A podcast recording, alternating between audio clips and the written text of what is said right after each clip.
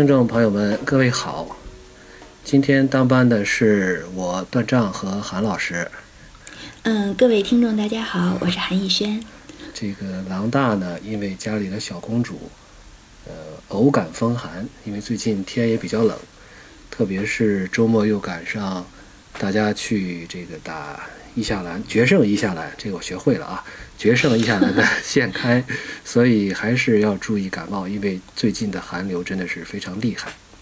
是的，是的，我这边已经降温到零下二十度了，段长你一定是不敢想象这个温度的，没法想象，没法想。嗯，呃，所以我们上一期说的是多明，这期我们该回来谈谈伊夏兰，还是挺紧跟时代的哈。对，因为你这回不谈，以后就没得谈了，而且呢，这一个小系列，我估计从故事的角度来看，这个时空也恐怕很难再回去了。这个确实是这样。一路走来啊，这个赞迪卡，这个除了卡拉德许、赞迪卡、伊尼翠，呃，阿芒凯，基本上都是这个遍地来一个废一个，遍地焦土，是这样，死伤惨重。嗯，不过这样，我想问问，嗯，狼大也不在，现在打牌最好的就是你了，韩老师。别这样，别这样。咱们谈谈，就是你，你去没去打线开呢？嗯，现开我还是去玩了的，嗯，这个确实是。有什么感觉？嗯，关于关于现开，我的感觉就是三个字，没意思啊。要是五个字，就是特别没意思。是吗？嗯。对，就是可能也是我玩的少吧，就啊，当然也没法玩的多，玩的多叫偷跑。对，说说不上这个环境有什么特别突破性的设计，它基本上在组牌的时候，因为现开还是会围绕一些核心性的关键，形成一种呃种族套路的一种小思路吧，或者说种族套路如果一旦成型，那么它必然是一个非常取巧的思路，这个是延续伊夏兰的整个风格，嗯。那么，反正就我个人的体验，我是很崩溃的。我的格里吉海盗被对面的白绿恐龙连用了三个白色沙加放逐和三个互斗，最后对方拍出了白龙王，笑呵呵的看着我，全信。不是白龙马吗？要要是我就去取经。对，就是其实有有时候看这种就越来越走到一下来那种大兽互踢的游戏上，我自己还其实有一点担心啊，对这个玩具的设计。嗯。其实，这个韩老师，你刚才说了这么多，我听着也挺开心的。虽然我都听不懂。你我我输了，你开心是吗？这这句打码了。原来你输了，这个我不管怎么说吧，就是这个万智牌这个游戏，我觉得乐趣就很有意思啊。它是一个卡牌游戏，没错。但是哪怕是像我这样，就是对卡牌基本上很陌生，呃，也梳理了很长时间。那么他还，我就把它当做一个社交游戏和一个和或者当一个一种阅读的一种消遣啊，这种这种去去来去来玩，确实是这样。嗯，所以我觉得这个游戏之所以能够长盛不衰，一方面是由于这两点，它卡牌游戏它绝对是做的是非常就是业界翘楚吧。这个我们来吹捧一下啊，我们来如实的 说一下，如实的吹捧一下，如实的说一下。然后社交游戏呢，那更不必说了，咱们在这个游戏里头交了很多很好的朋友。呃，所以另外一点呢，就是新玩家也不断的在涌入这个游戏，特别是每次在新的系列上市之后，都会有一波接一波的这种宣传，所以呃，新面孔，然后也给我们这些呃老玩家、边缘玩家，对边缘玩家 一些边缘老玩家，对带来一些乐趣吧。嗯哼，是这样的，对，其实官方一直对于耐心这个事情是非常重视的，嗯，所以你看他会出一些跟环境相关的所谓朋洛克套牌，对，这这一次肯定就是我们的诗人姐姐华特利，对，对某个红黑牛排 牛排肉安格斯，是不是？这个挺有意思的啊，就是我在吐个槽，其实从意境上讲，这其实这个不是一个对战套牌，这是一个交朋友套牌。你像在故事里边，这个牛头人一直是追着这华特利后面要要这个说要交。交朋友的，说你也是女法师是吧？这才是交朋友。华特利说：“我只是个女法师，我不是女法师。”对对对。啊，那么其其实从前年开始啊，官方他还专门设计了用于迎新的免费的那种欢迎套牌，对，就五个颜色，对对，就是五个颜色，一副各三十张。现在更是有每每个环境出来的所谓的那种，哎，新手啊，新新手邀请赛啊，或者什么新手欢迎赛，对，就是不亦乐乎啊。对，我其实我这个坦白一下，confess 一下，这个我伪装萌新，我领过一套这个呃迎新的。你你真的没被人认出来过吗？认出来了，认出来了，认出来。人家说老爷，你这个东西也要啊？我说对对，我要好好学习学习。这钉在六重天的耻辱柱上，你这样。其实这个东西也不能说是最近才有的，它可以追溯到当时七版的时候，呃，有他出了一套教学的教学的这个套牌吧。哦，这样。我 家里那位雷安大人，我们两个人打牌就是用的这个教学版，所以。我发现你你今天是来踢场子的，就是不但要秀一下自己资历老，然后还要在我这样的单身狗面前秀恩爱，你这是欺负老大不在，没人给我做主。不是老大会回来的。嗯。所以刚才就说七版的那个教学版呢，感觉也有一些就是特别，就因为它不是很紧贴这个时代嘛。因为一个新系列上市，这是最好的一个分享和推广的一个一个机会。对对对。啊，所以不光咱们两位啊，包括广大听众，哪怕是咱们的各位听众，哪怕自己是新手，我觉得都有很强的去分享这个万智牌的乐趣，有这种兴趣。是这样的。啊，嗯。但是呢，具体怎么安利呢？这个。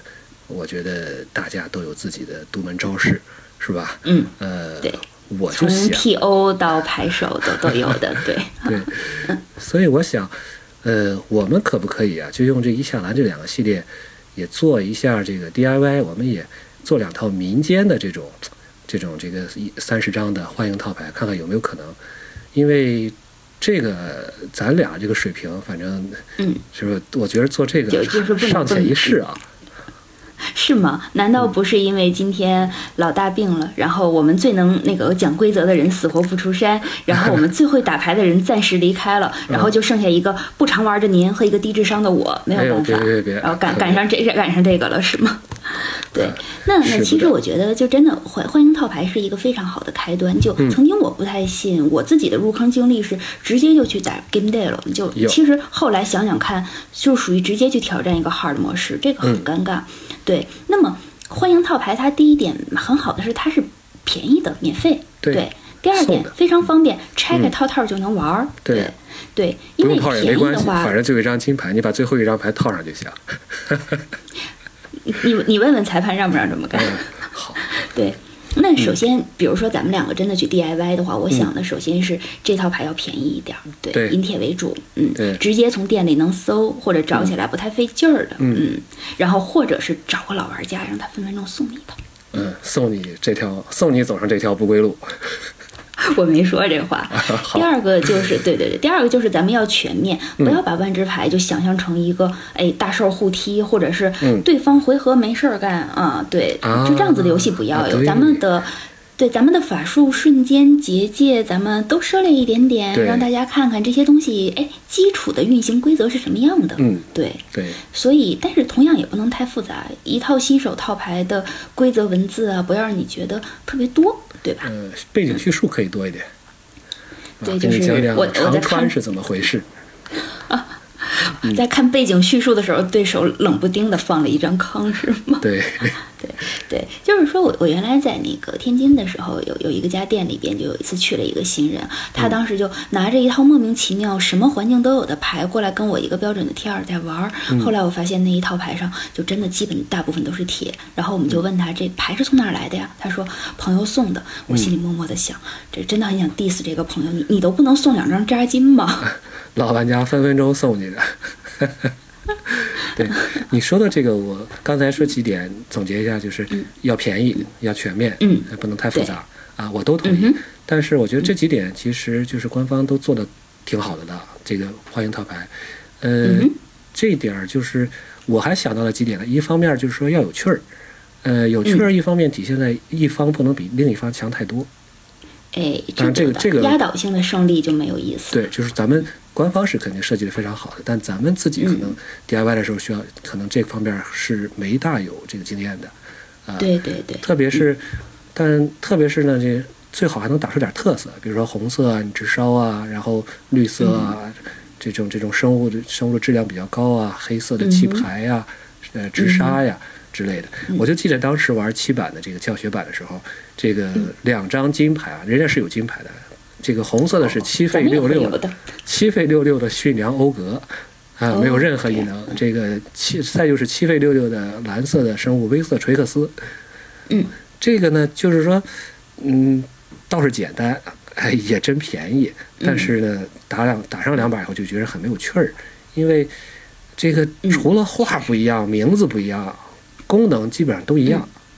这个打起来有点对不起这个咱咱智商虽然不是很高，但是有点有点对不起自己这个智商，觉得自己好像比这个要强一点。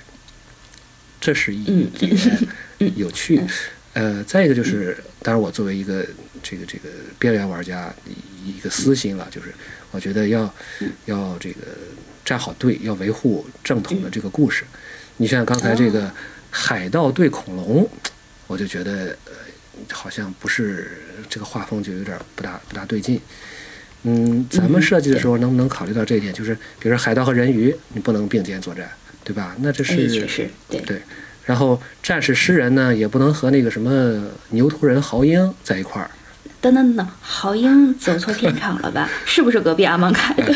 这个因为是阿芒凯的，因为官方呢，他是在把全年的这几个系列里面。进行统一的这这个组牌，所以说你这牌里面可能会有阿芒凯的，可能有嘎德许的，是这样。所以说，如果还能再提点要求的话，就是能不能这个找个漂，就是这个牌找的稍微漂亮一点的，太丑的。说到，嗯，对，太丑的不行是吗？对。说说到漂亮的话，我今天正好入手了一张，就是异画那个大画版的闪银塞专家，真的是很漂亮。嗯，馋你一下好了。好。嗯，那。具体到决胜一夏兰的话，就像我刚才提出，它是一个部族系列。对。那么咱们就不要以颜色来划线，嗯，咱们来以部族来划分吧。嗯，这个听上去怎么像这个非洲国家的政治？边边界线都是直的，是吗？对，对，呃，我的感觉呢是可以，咱们做一套吸血鬼对人鱼啊，理由很简单啊，这个环境恐龙太傻，鬼怪太少，海盗没事窝里斗，就剩这两个可可以打一下了，对，而且韩老师这是一套一套的。嗯 别别别！而且这两个种族也是在接下来的标准构筑环境之内呼声最高的，或者是最呼之欲出的两个种族套牌。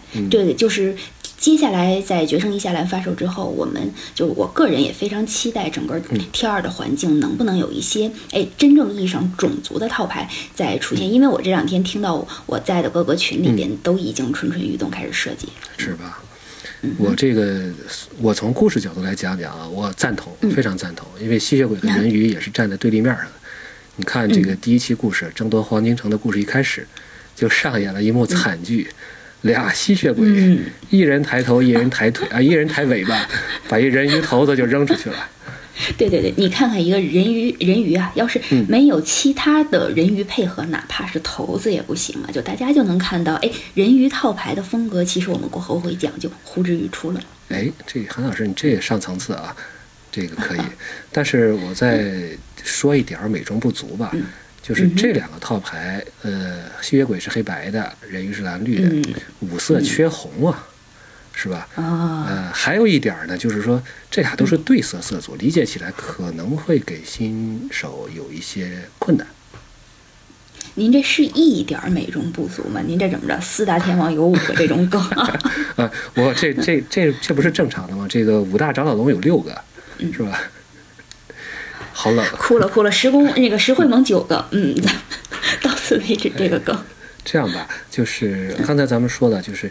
呃，如果是新手刚了解这个游戏的话呢，可能呃应该会，如果是作为对色的话，的确有一些可能会有些不理解的地方，比如说黑色是一个自私贪婪的颜色，白色是一个保护集体的颜色，是吧？这两个凑到一块儿，吸血鬼。然后呢？对啊，然后绿色和蓝色呢？绿色是自然和智慧，蓝色是知识和智力。我觉得这个智力和智慧的这个区别是蓝绿的一个一个一个区别。对对，是这样的，嗯。呃，如果还想继续听的话呢，我就说不下去了，因为颜色轮哲学这块儿咱们不是专家，专家不在，所以我们不行。必须点狼的，对，我们不行，再拉他再再做一期，是吧？我们哎，这都说了十五分钟了，得把干货再理一理。呃，这样吧，我们因为我是作为一个顺了一套官方的这个欢迎套牌的人啊。呃，我来先把这个牌里边的这个组成说一说吧，就相当于解剖解剖麻雀。咱们先揣测一下啊，这个官方爸爸这个惊为天人的思路。嗯，它是一张，它是一套三十张牌的套牌，呃，其中配了十三张地。我这手里拿到这张绿色的，是十二个树林，然后一张飞机本地。生物呢，大约是十个。嗯，呃，十个其中从两费到六费不等。其中有四个生物是没有异能的，最简单的白板生物。对，呃，这样的话，十三地十个生物，还有七个咒语，七个咒语呢也比较平均，三个瞬间，三个法术，一个结界。嗯，基本都有了。我觉得它设计的特别好的地方就是说，它把绿色都是这个各个方面都有所体现，比如说绿色的膨胀。比如说，对这一点，这个绿色的这个生物的重置，绿色生物的这个关键词异能延世，还有这个延世残废，而且这三个功能都集中在一张牌，就是对空瞄准这一张牌里面，我觉得很很有意思。呃，也是精挑精挑细选的。再一个就是对于这个坟场把牌拿回来的这个异能，还有加血，这也是在蓝色的不是这个绿色的咒语里边有体现的。呃，法术呢？这个里边还有找生物的、找地的、放指示物的、互动的，呃，所以我想，我们如果设计这根据一下根据一下来来设计这样一个，就相当于是欢迎套牌的话，嗯，这个可以来模仿一下这个思路吧。还有一点就是说，呃，它这套牌实际上，因为我正好恰恰有两套，哎呀，说漏嘴了，混了，我骗了两套是吗？这个，哎呀。这人简直了！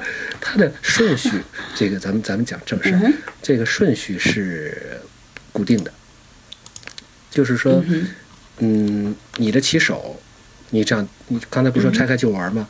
就拆开以后，对，拿七张牌，不用洗牌，不用洗牌，三张树林，三张生物，一张瞬间，然后后面呢，这个法术啊，就是基本上我看就一个法术两个地，一个法术两个地，然后一个生物两个地。一个生物，一个法术，一个生物，非非常流畅的这种节奏，就相当于是对。于新人来说，他不会被卡地爆地这种事情所困扰。没错，第一遍玩完了以后，把这牌一洗，哎，你就可以去尝试一下真正的这种随机的这个这个万智牌的随机的一种游戏的游戏化。对对，到最后一张牌呢，是是一张金牌。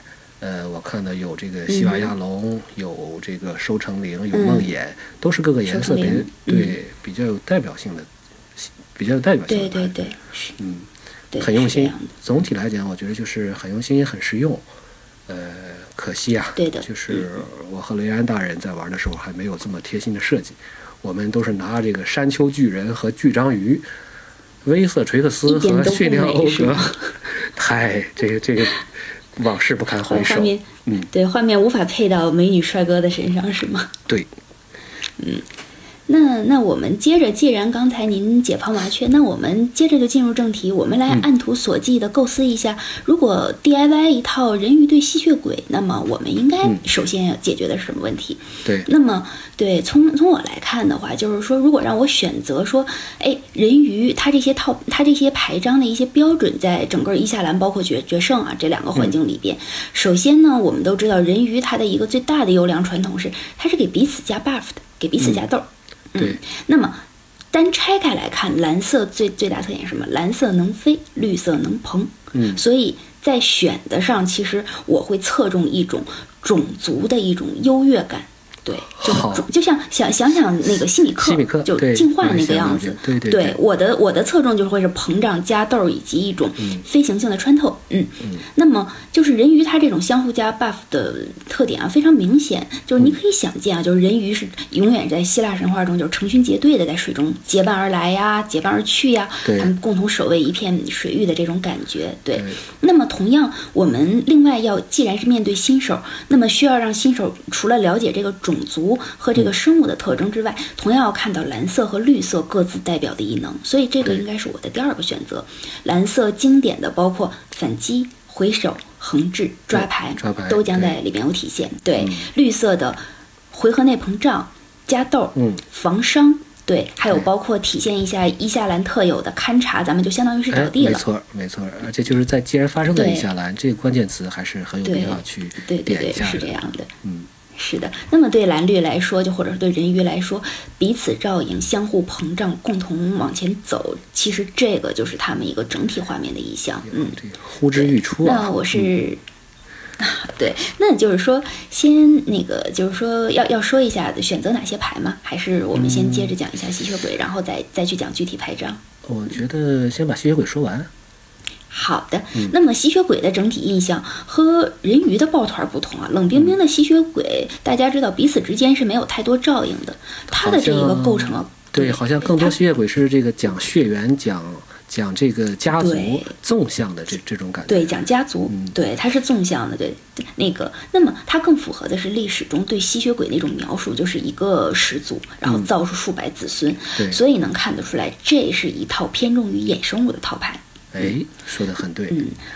而白色和黑色呀，其实在我看来，他们更多的是围绕着如何获取生命或者结束生命在做文章，而跟其他的红蓝绿的自然性不同。所以在生物的选择上，我会偏重于能够让你加血，或者是能够让对方掉血的这种生物，这些东西比较多。对对对。那么说回来，黑白的异能，白色经典的包括细命、放逐、造人儿、不灭。嗯，对。那么黑色的包括了掉血性质的抓牌、消灭、消灭、减攻防以及大名鼎鼎的坟场回首。对，而且这一点呢，就是黑白这两个颜色和蓝绿两个颜色基本上就是互补，而且呢也有也有一定的重合，所以这就是两个思路的这种对撞，是这个游戏非常有趣的地方。是的，就明明是两个都是团体性的思路，但是他们一个是打出了一种横向性的展开，一个是纵向性的血脉。对，那么所以吸血鬼对吸血鬼来说，或者是你的这套牌要求血成为你最大的资源，吸血以储备，卖血以杀人，这是我大概的一个整体性的思路。太太可以了。那嗯，没有没有。那其实这点很重要，就是对这点很重要，就是这个打牌大家都会。可能新手往往会觉得我这二十点生命，我会非常吝啬于这个自己的生命。实际上，在黑白套牌里面，很多这个很多做法都在告诉他，生命其实只有最后一滴血是重要的，前面都是可以用来做资源的。是这样的，就是让新手体会一下，把血当成资源是他进入万智必然要迈的一个坎儿。这个我自己特别有体会。对，舍不得那一滴血，很有可能最后被人踢爆十九血，真的是这样。对，嗯，对。那那么我们能看到那个人鱼套牌，就是说，如果是从这两个系列里面选一些，可能我会包括选像银塞专家这一种经典的重印牌，展示人鱼对进场抓一张经经典的一个蓝色抓牌，对，包括像河流偷袭客这种呃不能被阻挡，那么另一个人鱼进来的时候可以加 buff 的，对，包括塑形师学徒这种有人鱼它就可以飞的，不过你得留几个。呃，韩老师，你得留几个这个没有这么多异能的，别到时候一开始抓上来以后光看字儿得看半天呢。对对对，我有蒙氏守卫，这可是我挑了二十个生物里面唯一的一个白板儿 好累呀。对，这个的确现在没有核心系列之后啊，这个找白板生物也不是那么白板白板是。嗯，确实是这样的，对，包括像我们我们能看到像自然塑形师这种可以放指示物又可以抓牌的呀，包括像提沙娜的探路人，这是勘察性质的，对，对，就包括人鱼那个里边的，还有像呃不能被阻挡的风暴速师，这就不说了，横置你所有生物的暴雨幻师，以及两个人鱼领主式的头子，对，一个是雾锁人鱼，一个是大头子库莫纳，对。这基本上咱们算下来，十个生物就差不多了。十个生物，对，就差不多了。嗯，那么像非生物的话，我们就包括了可以让你勘察的探入迷境啊，然后那么可以给你的生物加加豆的川流史的恩泽，防伤害的闭目浓雾，以及让你体会到。蓝色牌中最直接的反击的咒语取消哦，好吧。哇，你你想你想美了，想美了，想美了。我们跨环境了，对，比比反击咒语多多一点，对，那个取消，对，那么。那么还有包括像可以可以那个造衍生物的凡根林水域，然后以及我们说能够膨的突发成长，对，可惜现在没有那种就是变巨了，就包括像可以让你所有永久物回首的河流巨翅，对，就是可能在非生物上我会偏重于这样子。的一个思路。嗯，这个按图索骥，韩老师还真是非锁的这个非常严丝合缝。这个我这是一个一个抠，这照着这抠下来的是吗？是三个瞬间，三个法术，一个结界。对，完全按照这这这个想法哦，好累啊，这么这么着。那咱们配地的话，就配一个配一个非基本地，林地溪流是吧？双色嘛，对，蓝绿双色，对。其实应该是可以的。然后就像这个做饭一样，山脉不是山脉，嘿，树林若干，海岛若干，海海岛少许，树林若干。对，然后到时候抓抓牌的时候排适量是吗？对，吸血鬼呢？您觉得吸吸血鬼的话，我。更偏重的是，首先是他们尽量是能够从坟场回来，或者是自己能够带一个一个性命异能的。所以像包括像呃经典的像主教士兵这种，让大家体会到对一个超标的二二白板该是什么样子。嗯，然后包括像爱唐托先锋这一种经典白色是进攻式加工。对，然后那么。黑色的包括像力士吸血鬼和雪纹天行客这一种，要么是动辄是坟场，要么是可以让对手进场时候可以打对手一点的那一种。嗯，对对。那么还有像木影斗士这一种，让你一定会知道漫血抓牌是后期非常必要的事情。嗯，对对。还还有包括能飞的欢欣天行客，呃，和能飞的不王先祖。不王先祖就经典的坟场回首嘛，就是我操控你后期吸血鬼多了的时候，操控他的时候，他可以回来。那么还有两个很。经典的吸血鬼大头目，包括满人费恩和沃纳。对你刚才说到库莫纳的时候，我觉得就应该是这俩，因为你这俩人要打这个，他们俩把库莫纳 扔下去了，对，还是要符合符合一下剧情的。哎，这算咱们两个设计的时候比较心有灵犀的一点。对对对。那那么非生物咒语很对我我选的是比较。我有点比较偏执了，我选了两个可以造白色吸血鬼的，对，包括女王任命和盛宴妖令，因为因为你要前期苟住了，如果你后期就是血后，那么沃纳出来是点谁杀谁的那一种，嗯，黑色的选了经典的两个，就是哎瞬间式的消灭，包括消亡弱者，这是消有有条件的消灭，对。对，有条件的啊，然后哦对，还有一个是无条件的消灭，就是。对，但它是法术。嗯，其实其实对于新手而言，让他在法术时机去消灭生物是一个比较中规中矩的方式。嗯，你把一个瞬间性的消灭给他，他很有可能会被对方，比如说反击掉，或者是因为堆叠的结算而出现一些问题。没错，因为你的这个人鱼套里边还放了一张闭目农木。对，是这样。不光有取消，还有比如对吧？这个还是对，还是挺挺能那个的，就阴阴一下对手的。对，那黑色包括减减防的那个减二减二的可血之石，而且这个很好，你还能加两点血。对。那么，那么白就是要各种玩死你生命，各种玩死你生命。对，包包括就是不要怕你的什么马恩费那个马人费恩，或者是你的什么沃纳死掉，我们给你留了一张复原，不但能够从坟场回首，还能补一张手牌。嗯，对。说着就有点对人一担心啊。怎么会？你等等他等人鱼扑起场来，你就该替吸血鬼担心了。那么白色还留了一个经典的就是贴皮儿不能进攻阻挡的光铝禁锢，这是一个结界，对它相当于一个去除式的结界。嗯，对，对，嗯。那非那个非生物大概是留了七个咒语，还是基本是照着三个法术、三个瞬间，然后一个结界这么来。可以按图索骥。那咱们要玩这个成语接龙啊，下边就得是照猫画虎了，我觉着。哎，您今天这都是有板块设计的套路是吗？哎，我有稿，事先写过的。哎，我看看读哪了。别别别，就是这样，还还要照稿来，就组牌还要照稿来，这太低级了，咱都是脑洞。嗯。这个，其实咱们再对，咱们再考虑一下起手，是吧？就是因为它这个套套牌的有一点最大的特点，它就是编排过的。你像其他的朋洛克套牌啊、对决包啊，它都不是编排过的。你拿回拿回来以后，要充分的随机化，然后再重新才能就是才再开始这个开始对战。但是呢，这就会造成一个问题，就是你在玩的时候卡地啊、爆地啊，这种比较影响游戏体验。所以，对对，欢迎套牌一开始的七手里面就设计了七手三张地三张生物一个瞬间。嗯哼，这个有请韩老师照猫画虎一下。什么优势我？对，那么那么，那么人鱼的棋手，那个我是这样想，就首先他的两个二费曲线应该是在手里，这样给新手一个感觉，就是我有两块地的时候，我是可以出东西的。嗯，对。那么很简单，就是首先我们要的像蒙氏守卫这种白板是很能让你安心出出现的，对。而且它还可以为就是或者是银塞专家这样子呢。就是为后面银塞专家，其实你可以给他提供一个，哎，相对相对不错的一个穿透性保障。对，那么银塞专家进场补一手牌之后，紧接着我想应该是可以由提沙纳探路人进进场，他的勘察要么是给自己对三费捧一个，要么是哎我有一张地，无论怎么样，在三费的时候，至少你能够在不亏手牌的情况下，觉得哎我也可能是还有一张地，或者是哎。怎么样？就是你整个的场面，你不会特别害怕。它在你的曲线之内，就是你的曲线之内和你的那个生物啊，其实是比较比较 match 的。我有这样子的生物，然后那么我的曲线也是可以流畅的。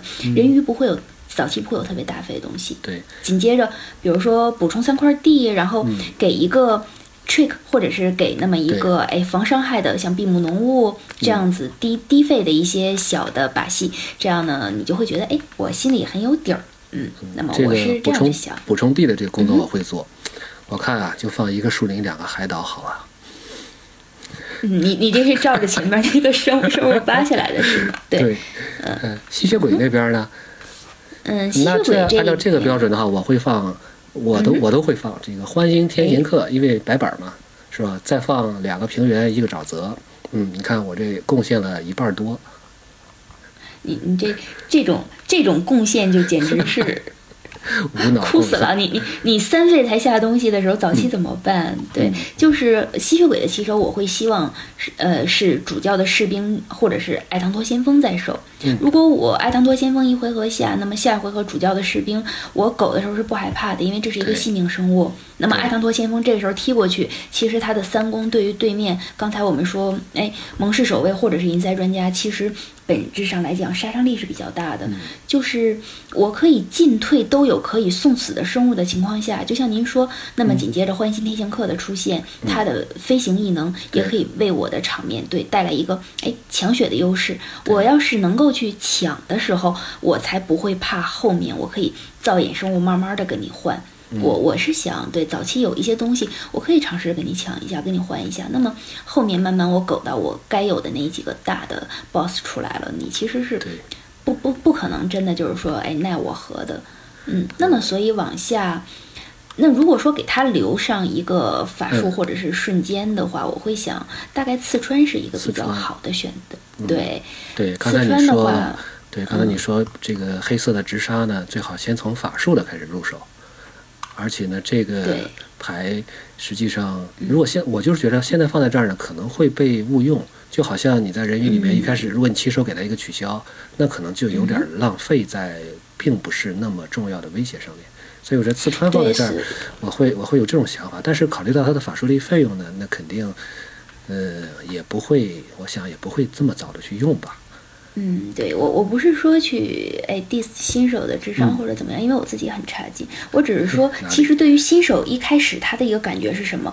我有四块地，我手上有一个四费或四费以下的东西，我首先是安心的。嗯，好吧。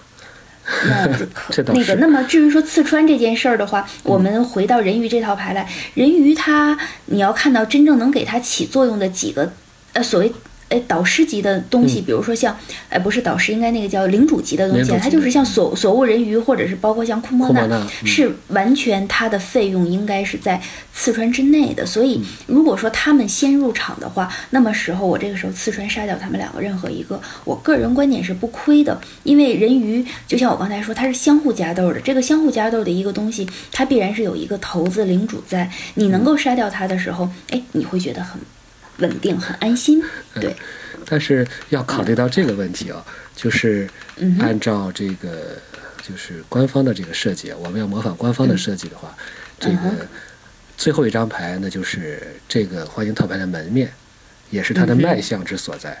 所以蓝绿的这个库莫纳，我看啊，全名，咱们咱们得全名是什么？对表示表示尊敬，用一下全名，我来看看啊。嗯哼。欧拉兹卡鲍君库莫纳，等一下，拿塔蒙掉下去了。拿塔蒙维齐尔蒂姆特。蒂姆特啊，这个我觉得就是可以顺便问一下听众朋友，还有几个人记得九字哥的全名？对，这个库莫纳要是放在这个最后的话，呃，卖相肯定是很好的。嗯哼。嗯，但就是说，有点是不是就有点晚？而且你要是指望大家指望这个黑白这牌手拿着刺穿，最后等着 库莫纳出来，也是有点儿，也是有点低估人家智智商了。人人家也着急，人家也着急了。对。反过来看吸血鬼，这个就有两个两个选择，这个一个是抬头的马人费恩，一个是抬尾巴的这个沃纳。啊，那明显就是咱们从异能上来看的话，明显是沃纳。就是且不说沃纳应该是比马人费恩官儿大，然后腕儿牛掰，就是他，对。费用高重要，就是他们两个的异能不一样。马人费恩明显他的他三费二二占的是一个居中的曲线，所谓三费曲线万这是关键嘛。他而且他要的效果是什么？他是要造人的，所以马人费恩是一定要拿出来对踢的。不管怎么样，我能至少造一个。那么沃纳不是，你等到沃纳出来的时候，你如果可以为沃纳攒的血很够，那看沃纳的是掉七血消灭目标飞地永久物，指哪打哪。嗯，有。所以。对，所以就是对于黑白而言的话，我倒觉得，哎，尾巴上就是最后门面占沃纳，而且沃纳是统领黑白色的呀，这个颜色很棒。就是马人飞恩毕竟只是白的，人家沃纳黑白，你会觉得这种，而且对对对对对，就把这两个颜色体现出来了。而且依照万智牌一向的设计，充当门面的最好是个妹子，嗯，哪怕是个吸血鬼妹子，她也得是妹子的。好，我忽我忽然悲悲哀了一下，没有入选的雷霆之声提莎娜老奶奶。对我突然无言以对。我是女生嘛。对。现在的话，我们把骑手把一头一尾是吧？这个猫和老虎都画完了，中间儿哎呀，中间其实我觉得这工作量还是蛮大的，而且对呀，今天哎，我们这都已经聊了也聊了半个多小时，可不是呢。多出来这都是算送的啊，这个我们不要钱，最多要点打赏。我替你说了。对，呃，我想咱们不行，就把前边几个回合简单，我就根据我也照猫画虎啊，就是按照官方的这个设计，就是第一张牌让你再拿一个法术，然后呢再接着接着下面来两张地，然后再给你个法术，再来两张地，再来一个生物，再来两张地。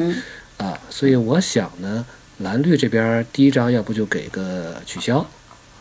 嗯，可以，至少这个这个万能康握在手里面会好一点。对，呃，第二个就是第四个回合呢，我们要不要放一张低费的看查？这样的话，有一张踏入迷境。嗯哼。因为那时候应该有生物了，然后再。再继续抓一张牌，因为后期好像用这个牌也就意意思不大了。对对，是这样的。对。第七回合的时候会有一个生物，这个生物我觉得可能是需要稍微有点强度的，所以这个问题就请韩老师回答吧。真讨厌你！那个时候，如果就是在场上的生物，你至少是如果前期我们能有像提山纳探路人啊这样子的生物入场效果的话，我认为不妨说是进风暴速师。那么，首先它是一个穿透，而且那个时候如果你在场还有其他可以给他加 buff 的东西，那么这个穿透将会变得更大一点。而同时，提山纳探路人可以再次进场勘察。嗯。我我个人觉得这一个生物作为一个中期啊，其实是哎，我个人很喜欢的一个吧。嗯，受您的这个启发，我觉得这个刚才你说的这个马人费恩啊，那吸血鬼的，咱先不说前面的，就是第七回合是不是这个位置就让马人费恩做得了？嗯，您这么那邀请他，一定盛情难却。对。对，因为因为马人飞恩，我个人的观点是，如果他能够跟其他生物一起去踢的话，至少可能他能活下来的几率会大一点。或者这个时候，如果对手有一些杀迫不及待的使，或者甚至于有一些康迫不及待的使，拿他换一张，其实也对你的场面会缓解不少的。嗯，毕竟这种套牌里康杀有限的。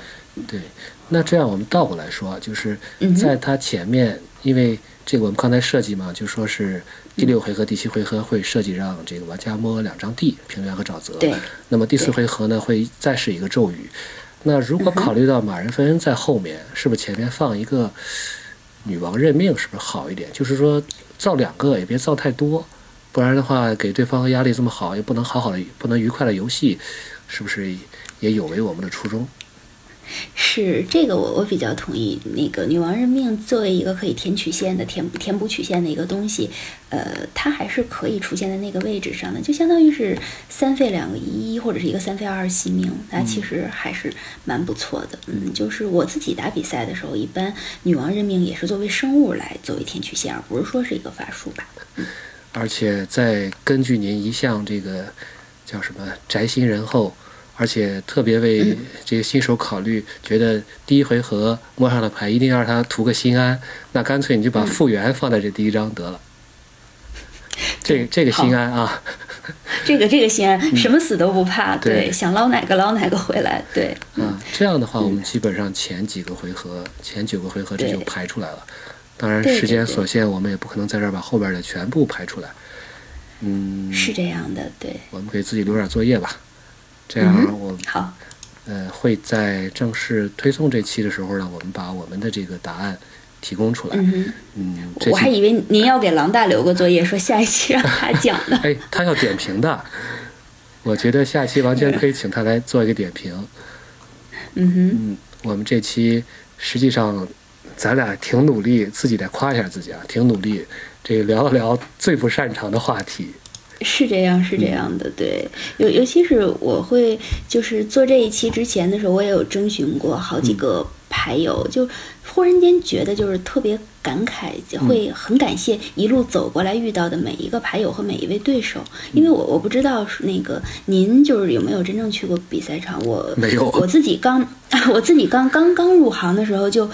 都是打比赛，没有没有过练习，对，所以就是我我承认，就是每次都会被人说，哎，天赋不高，智商不够，你放弃吧。我我这一路是这么听下来的。那么其实我对于打牌的这个热忱也是随着年龄增大，就是仿佛是日暮西山。但我还是会真真的会很感谢每一位对手，他在每一次比赛中对我的吊打式的教诲，和每一位牌友愿意。在讨论切磋之中，听到我这些不成熟的意见，然后对我一个诚恳的指点，所以就是走走到今天才发现啊，就那天看到一个老的朋友晒一个比赛的一个，呃，怎么讲一个排名，那是我第一次出去打一场那个 PTQ，然后忽然发现，在六十三个人的比赛之中，我排到第四十名。然后忽然觉得，哦，那可能是我对，虽然是第一次比赛，可能是我我最好的一次成绩了吧。然后我就忽然想，那个时候我是一个会为了万智牌组牌去写笔记的人。然后现在忽然想，笔记本可能已经空了很久了，但是我在这个里边的收获就是。包括每一次陪我一起出现在电波里的你们，其实早已经填满我的心了。哎呀，这这是应该告白是吗？这算告白吗？这包括老大的，包括老大的，嗯，包包括所有人。没错，陪伴是最长情的告白，是吧？嗯啊，太感动了。嗯，其实真的是这样，而且我觉得我们今天这样做，特别是韩老师，基本上这套牌可以说是你精挑细选。然后就结合着你自己的这种对这两个颜色、对这两个不足的这种这种研究也好，或者考虑也好，这这次自己的这种理解，实际上，呃，你刚才说日薄西山这个，我不是特别赞同，因为实际上你今天在做这个事情，是发挥着你自己的光和热去做一些照耀照耀的夕阳红，你还是能拐回去是吧？那 我错了，我错了。嗯，其实咱们最后倒是倒是也应该谦虚一下，毕竟，呃，刚才咱们说不是最擅长的话题，呃，而且呢，我们这个呢，呃，更多的比起这个专业的玩家也好，设计者也好，都谈不上什么这个，我们只是游戏制作，是吧？对，临时起意。如果说能够给大家，特别是给新手或者给店家，呃，推广这个游戏，做一点小小的贡献。我们这又没有什么专利，也没什么版权，是吧？这个大家打点赏，欢迎拿去用。这个用的不好呢，反正就直接改。我们也别赖我们，这个我们这水平就这样。对对，水平有限，真的是这样。但是在有限的水平之内，愿意奉献自己无限的热情给这个游戏和每一个爱它的人。对，大家用的好了，告诉我们一声，我们多米纳里亚继续这么玩。好的，嗯，那今天我们就到此为止好，这期就到这里。好的，好，好嘞，谢谢，辛苦郝老师。嗯。